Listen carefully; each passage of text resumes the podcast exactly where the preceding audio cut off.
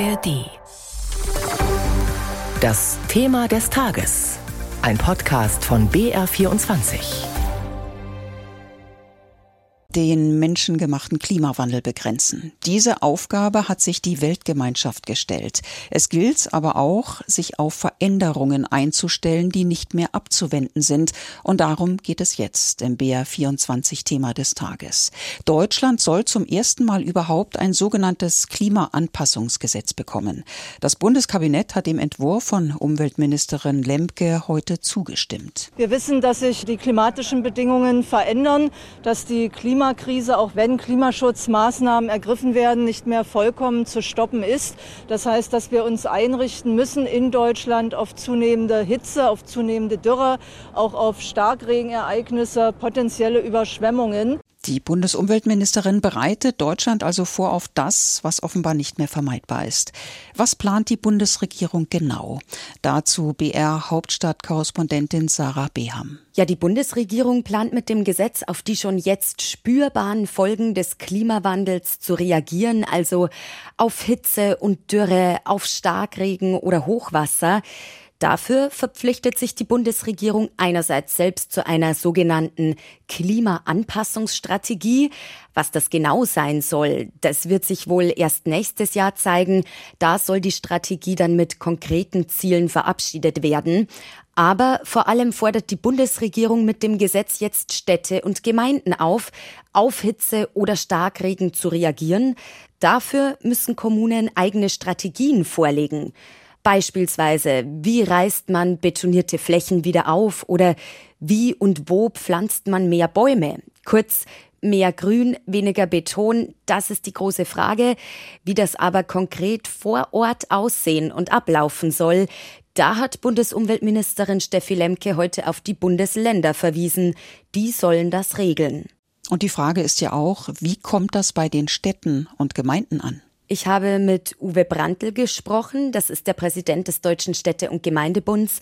Für ihn ist dieser Gesetzentwurf ja eine schwammige Richtlinie, wie er gesagt hat. Er würde gerne wissen, was heißt denn Klimaanpassung genau und wer soll es umsetzen und vor allem, wie soll das finanziert werden? Das treibt auch Christian Moser um. Er ist der Oberbürgermeister von Deckendorf in Niederbayern. Er hat mir gesagt, naja, wir haben schon so ein Konzept, das ist damals vom Freistaat gefördert und finanziert worden, nur die Förderung ist jetzt ausgelaufen, das Geld alle. Deswegen ist die ganz klare Forderung von Städten und Gemeinden, um sich besser auf Extremwetter vorzubereiten, ist ein Gesetz schon sinnvoll und richtig. Aber dafür braucht's jetzt auch Geld vom Bund. Nur da hat Bundesumweltministerin Steffi Lemke noch keine Lösung. Das Thema Finanzierung, das will man aber gemeinsam mit den Bundesländern noch angehen. Sarah Beham war das aus Berlin und wir schauen jetzt nach Bayern. Auf was müssen wir uns im Freistaat in Sachen Extremwetter gefasst machen? Das hat meine Kollegin Bianca Taube vor der Sendung den BR-Meteorologen Christian Lorenz gefragt. Ja, in den nächsten Jahren werden die Extremwetterereignisse in Bayern weiter zunehmen. Also wir müssen weiterhin mit noch heftigeren Gewittern, mit Starkregen, größerem Hagel und auch verbreitet Sturm- oder Orkanböen rechnen. Und auch die Hitze- und Dürrewellen werden immer mehr werden und auch zunehmen und auch über längere Zeit anhalten. Also wir müssen schon damit rechnen, dass es in den nächsten Jahren noch mehr Extremwetterereignisse in Bayern geben wird. Was heißt denn die nächsten Jahre? Gibt es da einen Zeithorizont?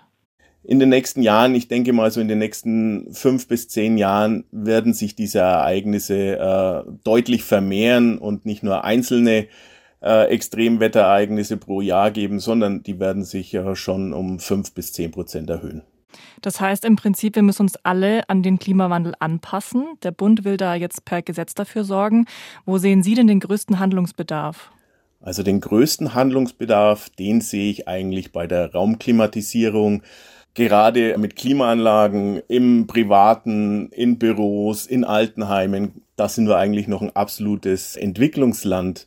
In Israel zum Beispiel sind Klimaanlagen eine selbstverständliche Standardausstattung in Wohnhäusern, in Malls und überall. Und wir hier in Deutschland, wir hinken da deutlich hinten nach. Also da können wir auf jeden Fall nachjustieren. Das heißt, beim Thema Hitze müssen wir uns noch besser anpassen. Richtig, gerade bei der Hitze, denn bei Starkwetterereignissen oder Unwetterereignissen kommen immer Menschen zu Schaden, aber es kommen nirgends so viele Tote vor wie bei Hitzewellen. Gerade im letzten Sommer waren es bei uns in Deutschland 4500 Hitzetote. Das sind deutlich mehr als bei jedem anderen Unwetter. Das klingt für mich so, als wäre jetzt auch ein Umdenken bei der Stadtplanung erforderlich, also Thema Flächenversiegelung, Grünflächen. Was sagen Sie dazu? Richtig, also wir brauchen in den Städten unbedingt mehr Grünflächen und weniger Beton, denn gerade Beton, Teer, Hauswände, da, die heizen sich extrem auf und strahlen die Hitze und Wärme ab und von daher brauchen wir einfach mehr Grünflächen.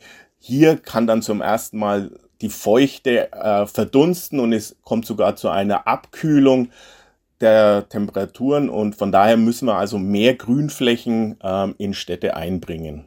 BR-Meteorologe Christian Lorenz zu den Folgen des Klimawandels, was auf Bayern zukommt und wie eine Anpassung aussehen könnte.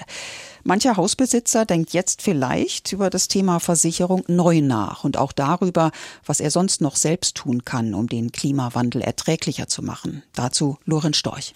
Wer Hausbesitzer ist, hat eine Reihe von Möglichkeiten.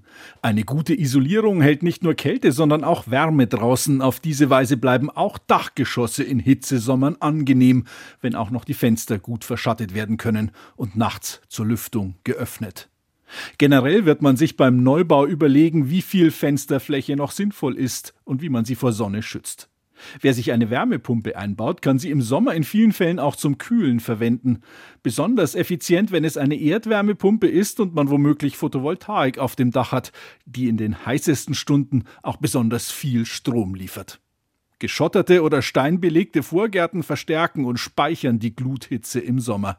Je mehr Grün man um sein Haus oder auch an der Wand zulässt, desto kühler. Bei einem Sturm wie in den vergangenen Tagen können große Bäume allerdings auch zur Gefahr werden. Eine Wohngebäudeversicherung zahlt Schäden am Haus durch umgefallene Bäume oder abgedeckte Dächer. Eine sogenannte verbundene Wohngebäudeversicherung schließt Feuer, Leitungswasser, Sturm und Hagelschäden mit ein. Und auch deren Folgeschäden, zum Beispiel wenn das Unwetter das Dach abdeckt und es reinregnet. Wenn Wasser von unten kommt, zum Beispiel nach einem Starkregen oder bei einer Überschwemmung, braucht es laut Bund der Versicherten zusätzlich eine Elementarschadenversicherung, damit ein Schaden gedeckt ist. Fällt ein Baum auf das Dach des Nachbarn, kann das ein Fall für die Haftpflichtversicherung sein. Trifft er das eigene Auto, eine für die Kasko. Gegen einen Wassereinbruch nach Starkregen können auch bauliche Veränderungen helfen, etwa höhere Schwellen vor Kellereingängen und Fenstern.